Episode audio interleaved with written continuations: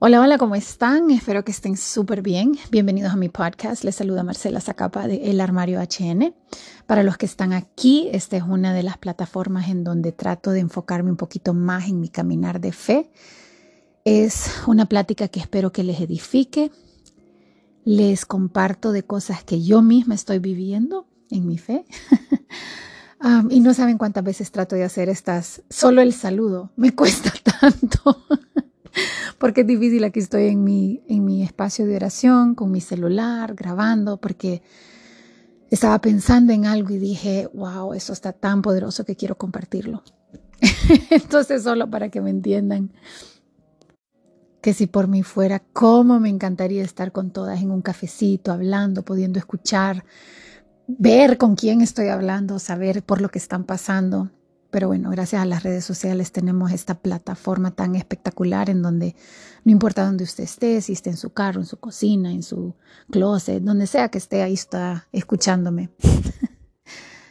a ver, hoy les quiero hablar de una conversación que tuve con una persona que quiero mucho que me dice, ay, no sé si estaba teniendo problemas y dudas de que si lo que estaba haciendo estaba correcto.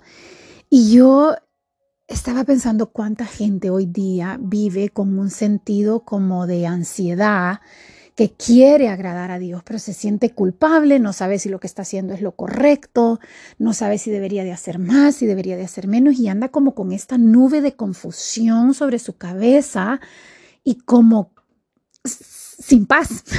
realmente que andas sin paz. Y yo no sé si a ustedes les está pasando, pero sí les está pasando este mensaje de hoy es para usted. Y quiero que me escuche lo que le voy a decir. Normalmente yo cuando hago este podcast me gusta agarrar un pasaje de la Biblia y estudiarlo a profundidad. Creo que es importante a medida más vas caminando con el Señor que sepas masticar bien la palabra, ya no solo verla por encima, sino que analizar cada pasaje, ver el contexto, ver exactamente qué significa y cómo se aplica a hoy.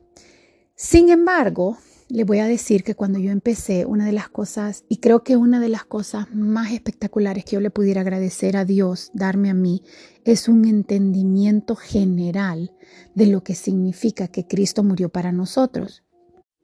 Hasta el día de hoy no soy de esas personas que te puede citar la Biblia a perfección y mucho menos decir, ah, eso es romanos, eso es hebreos.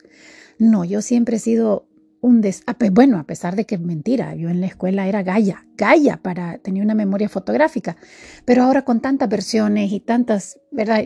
Imposible, ya nunca me lo supe, nunca lo aprendí así. Pero es importante que aunque usted no diga, pucha, Marcela Perfecta, que yo nunca leo la Biblia, bueno, sí es importante que lea la Biblia, pero aunque no la sepas citar, no te la sepas de memoria, es importante que entendas el concepto de lo que es la salvación. A ver, nosotros como cristianos creemos que hay un mundo de luz y hay un mundo de oscuridad. Todos aquí dormimos. Imagínate qué cosas que Dios hizo el día 24 horas y tiene el día y la noche. Y en la noche, ¿qué sensación tenés? Sea, la noche todos necesitamos lámpara, necesitamos un poco de luz. Si está completamente oscuro, no sabes lo que está pasando, te puede golpear, te puedes caer.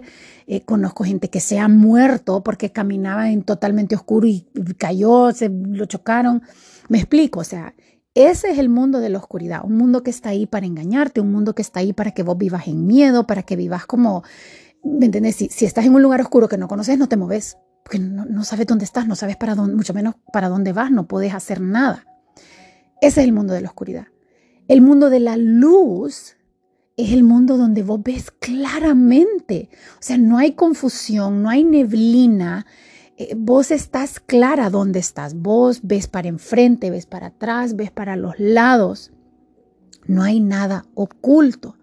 Como cristianos nosotros creemos que Jesús al morir en esa cruz nos dio acceso libre a caminar en la luz. Dice Jesús, yo soy la luz del mundo, ¿verdad? Yo vine para darles vida, yo, el, que crea en mí será libre. Eh, entonces, ese es el concepto de un cristiano, de decir, wow, y cuando nosotros venimos a Cristo, eh, y díganme si no, empezamos a ver las cosas como que un velo, así como dice la Biblia, el velo se rompió. Como que antes caminabas con, con unos anteojos que no te dejaban ver, anteojos sucios y no mirabas y ahora vos ves las cosas tan claras. Y también notas cuando hablas con otras personas que no conocen a Cristo que vos decís y le puedes hablar y le puedes hablar y le puedes decir, pero están hablando otro lenguaje, esa persona no te entiende. Para los cristianos esas personas viven en la oscuridad. Ok, entonces, si entendemos esa realidad de que Cristo murió para que vos fueras libre.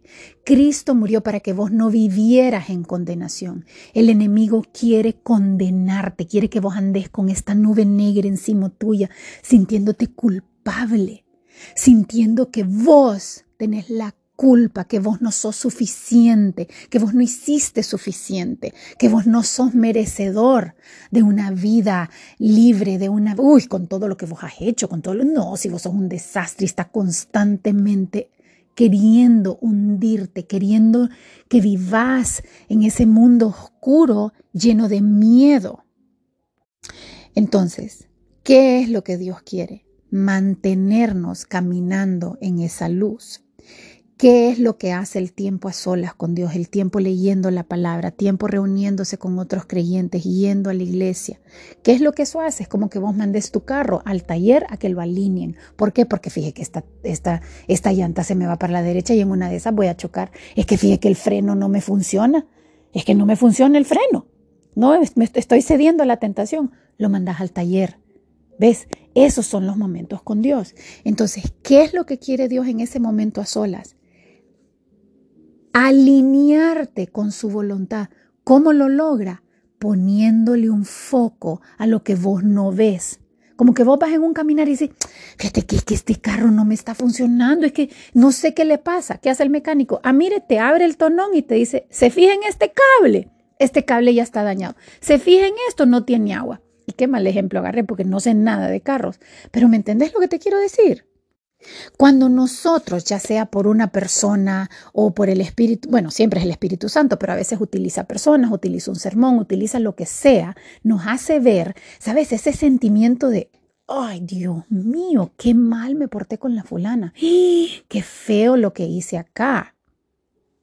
Ese es el Espíritu Santo poniéndole un foco a un pecado que está en tu vida, que no te das cuenta que está haciendo que vos te salgas del camino que Dios quiere para tu vida. Ahora, quiero que entiendan la diferencia entre convicción y condenación. Dios utiliza convicción. O sea, Él te hace ver ese pecado porque quiere que vos vengas a arrepentimiento. Un arrepentimiento que te trae claridad y te trae libertad. El enemigo quiere mantenerte en condenación. Que simplemente te sientas mal por sentirte mal y te hagas sentir que no hay salida. Es que lo que vos hiciste, qué paseada. No hay manera. No hay, híjole, mano, ¿y ahora cómo me recupera de esta? No, no hay manera. Entonces vivís años esclavizado y encadenado a sentirte culpable. Esa es la diferencia entre cómo el enemigo te ataca y te condena y cómo Dios te da luz y te perdona y te libera. Y a menos que usted llegue a ese punto de arrepentimiento, no puede haber cambio. Escúchame bien lo que le estoy diciendo. No importa que vos vayas a misa diaria, no importa que te confeses a diario, no importa que le ayudes a todos los santos y a los pobres, no importa. Si vos no estás dispuesta a entrar en la luz y que Dios te enseñe esto, lo más horrible de tu alma, y, y confesarlo y decir, sí Señor, qué feo, ayúdame, y arrepentirte, no hay cambio. No va a haber cambio. Simplemente vas a seguir cargando eso de que, ay, es que qué feo, sí, así soy yo, y ay, no, es que qué pena. Y lo que el enemigo va a tratar de hacer es mantenerte a vos ahuevado, avergonzado, condenado, y que lo que la oportunidad, porque mire bien, no es que Dios quiere exponerlo para humillarlo, Dios quiere exponerlo para liberarlo. Es una oportunidad que Dios te da de decir, papita, Mamita, no tiene que cargar con eso. Esa culpa, esa condenación, esa pena que cargas, No tenés que cargarla. Yo te puedo liberar de eso. Yo ya cargué esa humillación a la cruz y quedó cancelada ahí. Yo morí para que vos fueras libre. Dice, Dios es luz. En Él no hay oscuridad. Y si caminamos en la luz como Él es en la luz, vamos a tener libertad vamos a poder tener comunión con los otros. ¿Te has fijado cuando tratamos de tener relación con nuestro esposo, con nuestras hijas, con nuestros compañeros y que hay aquella cosa tan horrible? Y es porque en el fondo algo tenemos, algún sentido de culpabilidad, algún daño de, algo que hicimos en, en otra relación que lo cargamos en nuestra vida y no nos permite tener esa libertad con las demás personas y con nosotros mismos.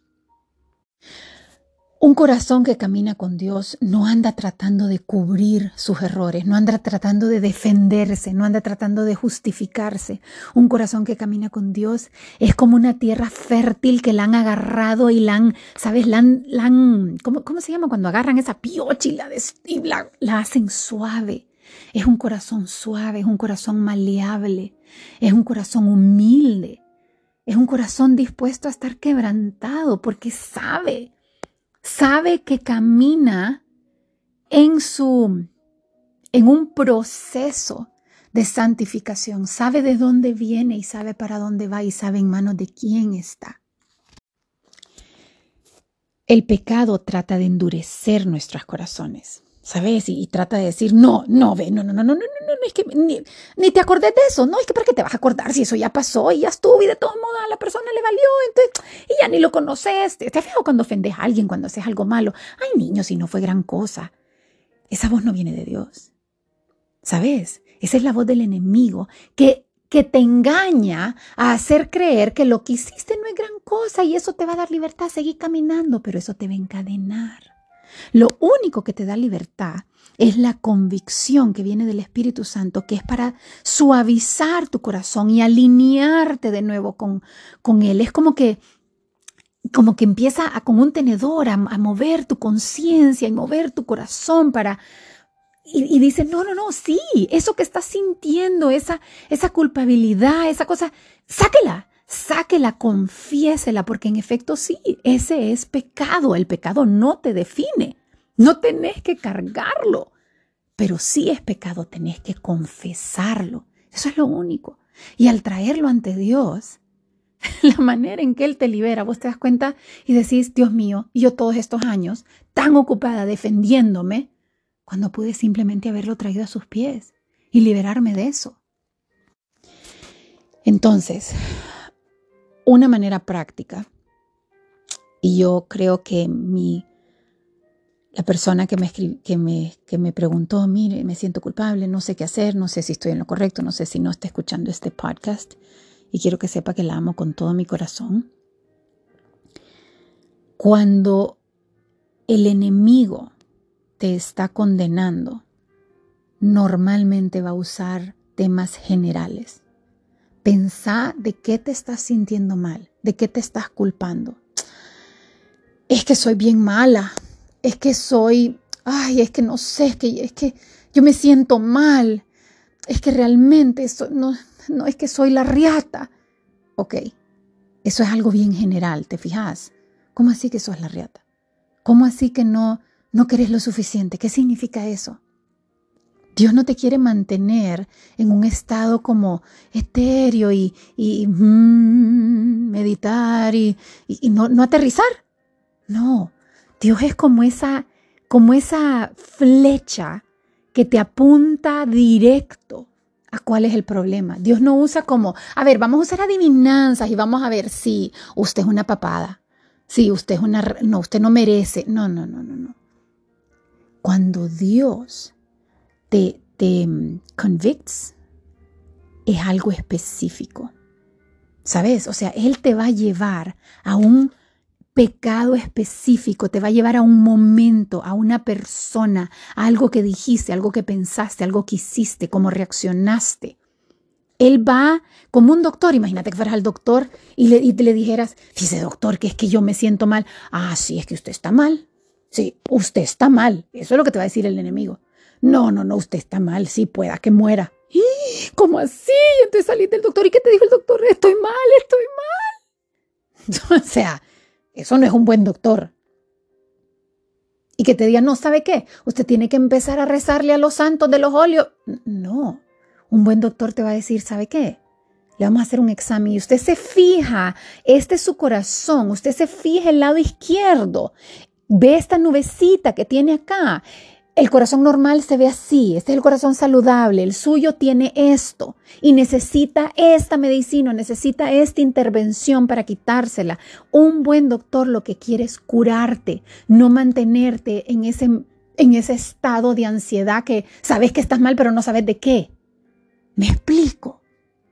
Si usted no puede mencionar y llegar al corazón del asunto y decir, Dios santo, esto es lo que está mal, para poder arrepentirte, doblar rodillas y decir, Señor, líbrame de esto. Y Él le va a decir, ya lo hice, seguí caminando conmigo. Despojate de eso y seguí caminando. Si usted no puede llegar a eso, lo que usted está sintiendo, no viene de Dios. No viene de Dios. No lo escuche, no lo contumeré, no le dé cabida en su corazón ni en su alma, porque eso está ahí para encadenarlo, no para liberarlo. La luz de Dios es, para restaurarte, no para castigarte. Es para liberarte, no para condenarte. Es un regalo que Dios te da. Pero es que fíjese que en efecto sí actué mal y, y, me fue re mal. Las consecuencias de tus malas decisiones también son una oportunidad, es un regalo de Dios, es una disciplina de Dios para encarrilarte. Yo que soy mamá les puedo decir y conozco muchas mamás que, que no permiten que sus hijos tengan consecuencias. Ay, no es que pobrecito, no es que... Entonces, no hizo la tarea, se la voy a hacer yo. Eh, se peleó con la fulana, me voy a ir a encargar yo. Me, todo. No permiten que los hijos sufran las malas decisiones de sus consecuencias. Déjeme decirle que eso no es amor porque entonces usted no está permitiendo que su, no le está dando a su hijo o a su hija la oportunidad de aprender, ser sabio y encarrilarse para ser una mejor persona. Usted le está truncando toda posibilidad de tener una vida completa, en paz, alegre, llena cuando Dios permite que nosotros vivamos las consecuencias de nuestras malas decisiones, es una oportunidad para el que es sabio de corazón de abrir los ojos y decir, aprender. Decir, Señor, wow, qué, qué mal la hice yo. Yo, yo tiendo a ser una persona bien confiada y le doy apertura a todo mundo en mi vida. Y he tomado malas decisiones y, y me han causado muchos problemas y no saben cómo Em, ese momento, esas malas decisiones y esas consecuencias de mis malas decisiones me han ayudado a llegar hasta donde estoy hoy. O sea, yo le puedo dar consejo a mis hijas, no porque me los han contado, es porque los he vivido. Mamita, es que créame que si hace uno va a pasar dos, porque a mí me pasó y gracias a Dios Él me enderezó y, no pasó más. Porque esa es otra cosa, usted tiene la opción de no escuchar y de ser necio. La Biblia habla del necio de corazón. El que decide caminar en la oscuridad, el que decide aferrarse, porque es que no es que qué pena, qué pena, como el que decide escucharle todas las mentiras al enemigo. Qué pena, qué pena, ¿cómo vas a revelar eso? ¿Cómo vas a confesar eso si eso no es necesario? Ojo, ¿verdad? También no estoy diciendo que vaya y lo ponga en sus redes y en un post público decir esto fue lo que hice. No, si Dios te llama a eso, pues bueno. Eh, claramente tenés que encontrar una persona que sea de confianza. El punto de, arrepentirse y de confesar eh, es encontrar perdón y misericordia y gracia, no, no crítica y condenación y más abuso. Entonces eso, bueno, eso lo vamos a dejar para otro podcast, pero en fin, quiero terminar esto con solo diciéndole que Dios no puede limpiar sus excusas. Dios no puede perdonar lo que usted niega. Dios no puede limpiar aquello que usted no está dispuesto a confesar. Dios no puede sanar aquello que usted no, no está dispuesto a admitir. No puede haber libertad sin perdón y no puede haber perdón sin arrepentimiento. Si usted no se arrepiente, no lo pueden perdonar. Y si no lo pueden perdonar, no le pueden dar libertad. Dios está ahí para perdonarlo. Dios ya lo perdonó, Dios ya lo escogió, Dios ya la amó. Y el Dios, eh, perdón, la persona que Dios persistentemente persiguió, amó y perdonó, no es esa versión suya ideal que postea en las redes o que le pone a la demás gente. La versión que Dios ama con locura es la peor versión suya. Cosas que ni usted misma se ve. Y Dios dice, así, así, así, así. Todo juco, todo, todo vanidoso, todo egoísta, todo corrupto, todo odioso. A ese es al que yo amé. ¿Cuánto más va a amar aquel? Bueno, mentira, no, porque Dios no puede amarnos más. Pero no temas cuando vengas a, Él. El, el esconderse, el tener secretos, crea oscuridad y la oscuridad destruye el alma. Solo usted puede escoger caminar en la luz. Es bien fácil. Bueno, no es tan fácil porque es como los que, están, los que estamos acostumbrados a caminar en la oscuridad, que somos todos, la verdad. ¿Sabes? Es como que estás en, la oscuridad y te vas acostumbrando y en eso te ponen un foco. Lo primero que haces es cerrar los ojos, ¿verdad? ¿Qué, ¿Qué es este lucerón? pero tenés que tener esta convicción de decir, ya no quiero seguir en este mar de confusión, ya no quiero seguir siendo como, como el barco que, la, que, que va siendo llevado por la marea. Yo le decía a mi hija el otro día, oígame, es que tiene que dejar de vivir como que las cosas te pasan a vos. No, no, no, no, no. Vos pasás. Vos tenés un, un, un propósito, un final, algo que te motiva a llegar. Y las cosas que pasan, pues te, te mueven y, te, y te, te, hacen más fuerte, pero no, te desvían de tu camino porque sabes para dónde vas. Creo que a veces la inseguridad y la, la oscuridad y la confusión nos dan un falso sentido de seguridad. ¿Sabes? Porque, porque en el fondo lo que tenemos es miedo. ¿Y si yo tomo la decisión y me equivoco? ¿Y si yo dirijo y está mal? Y, y el problema es que si vivís escondida debajo del miedo, jamás vas a tener libertad. Jamás vas a tener libertad. Entonces ya me pasé de los 15 minutos eh, costumarios, pero como saben, este mensaje estaba cargado y de verdad que quería dejárselos acá. Y solo termino diciéndole que busque esa luz, no, no, no la, no la quite de su vida, no diga, ay no, qué feo esto que me estás enseñando, ay no, qué mal me siento. Bueno, qué mal me siento, ese es el comienzo del arrepentimiento. Usted decide si se lo va a entregar al enemigo ¿verdad? Diciendo, no, lo vamos a ocultar, no voy a hablar de eso, o, voy a cargar con esta culpa por el resto de mi vida, o si se lo entrega a Dios.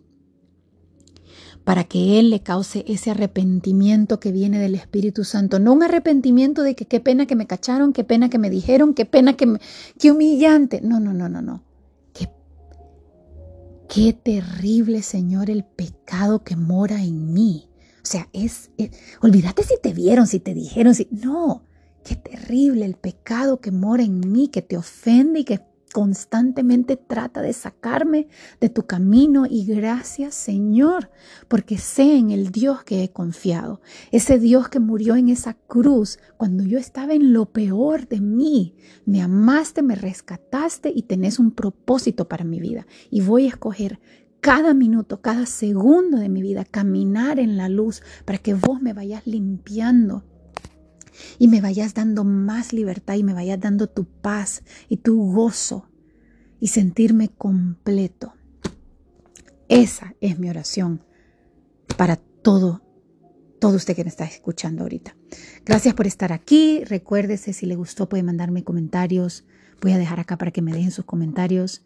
Em, y si no, pues me, me pueden escribir por Instagram y si no, pues algún día cuando nos conozcamos en el cielo vamos a decir, qué rico, y vamos a tener esa plática que tanto he querido con cafecito en mano y todo. Por ahorita las dejo con esa libertad que Dios les ha dado y las veo en la próxima.